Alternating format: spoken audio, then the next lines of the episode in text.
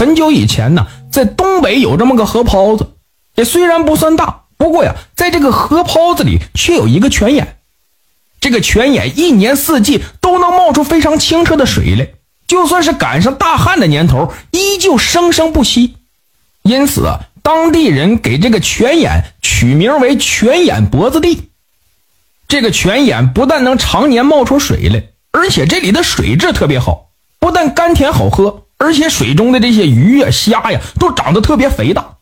但这个河泡子里最让人奇怪的是，有很多的大蛤蜊。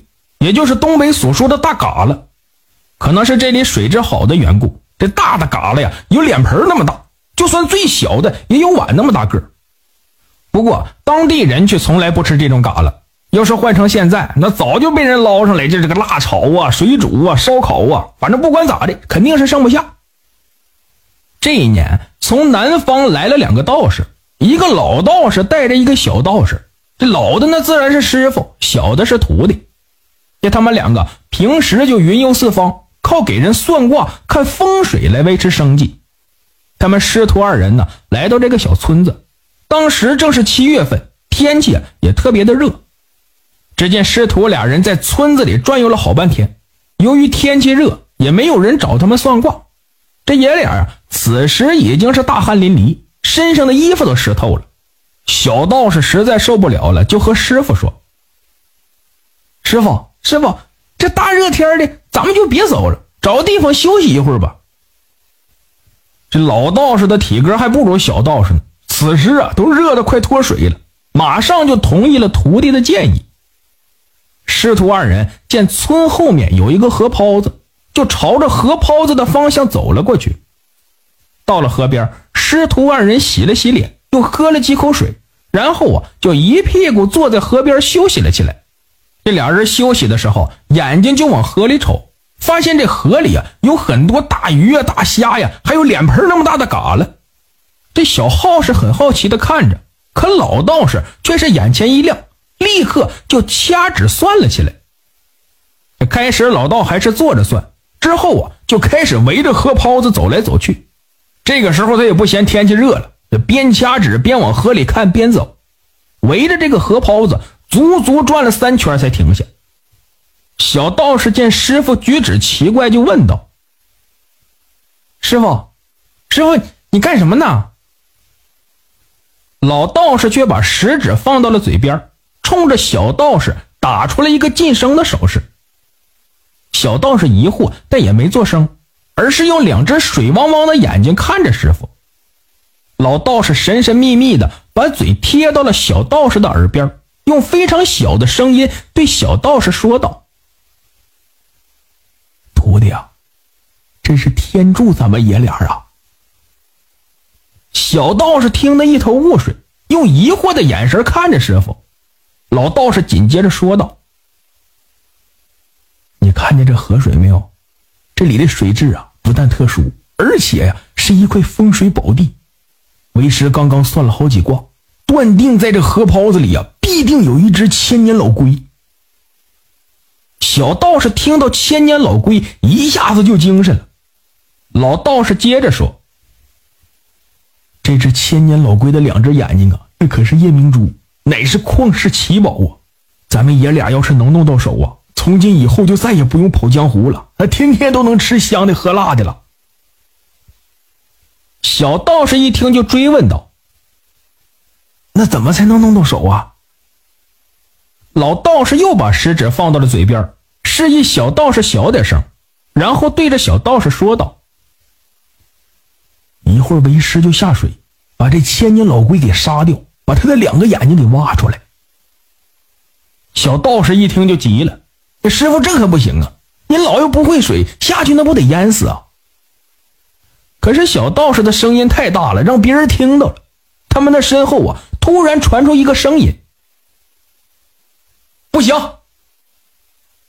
师徒二人被突如其来的声音吓了一跳，回头看去，原来是一个穿着绿衣的青年，不知什么时候站在他们身后了。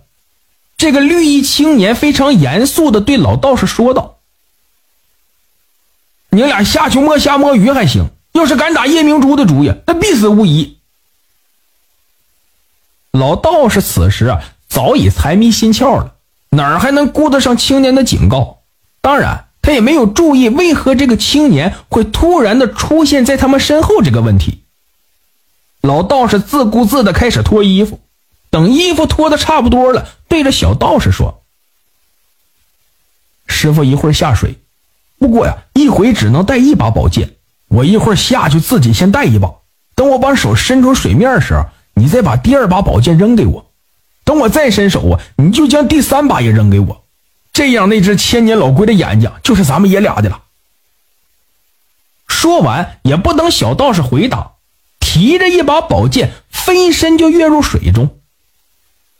只见老道士刚一下水，水面就沸腾了起来，冒出滚滚的气泡，更是大浪滔天。天空中还隐隐的有雷鸣声。小道士见此，吓得直往后退。就当小道士惊魂未定的时候，水面上突然伸出一只大手，这只手特别的大，而且还隐隐的闪着光。不知道是手本身在发光，还是溅起的水花反射的阳光。这只手露出水面后，左边比划比划，在右边比划比划。小徒弟当时就吓尿了，赶紧回去向绿衣青年求助。可是，一回头，绿衣青年却消失不见了。小道士一时没了主意，呆愣在原地。只见那只大手比划了半天之后啊，就又沉入了水中。小道士此时才反应过来。撒腿就跑，把师傅的嘱咐早已经忘到脑后去了。过了不知道多久，小道士才带着村民来救老道士。可是，当小道士和村民赶到河边的时候，只见河水通红通红的，而老道士的身体已经变成两截，漂浮在水面上。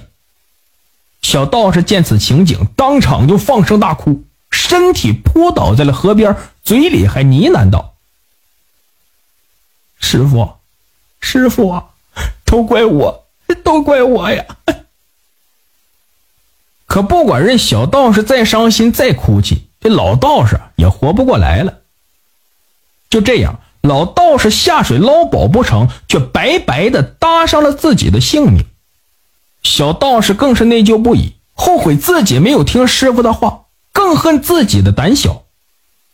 不知道在什么时候，小道士悄然的离开了村子。至于他去哪儿了，没人知道。后来这件事情就在当地传开了。有人说老道士是被千年老龟咬死的，也有人说老道士是被河里的嘎啦精夹成两截的。不管怎样，这条河是没人再敢下去了。而曾经出现的那个绿衣青年，直到如今也没有人知道他是谁。因为这个青年根本就不是村子里的人。从此之后，人们就根据南蛮子在此地取宝的故事，把这个河泡子取名为蛮子厅。感谢收听名城故事会，喜欢听故事的朋友，那就点个关注吧。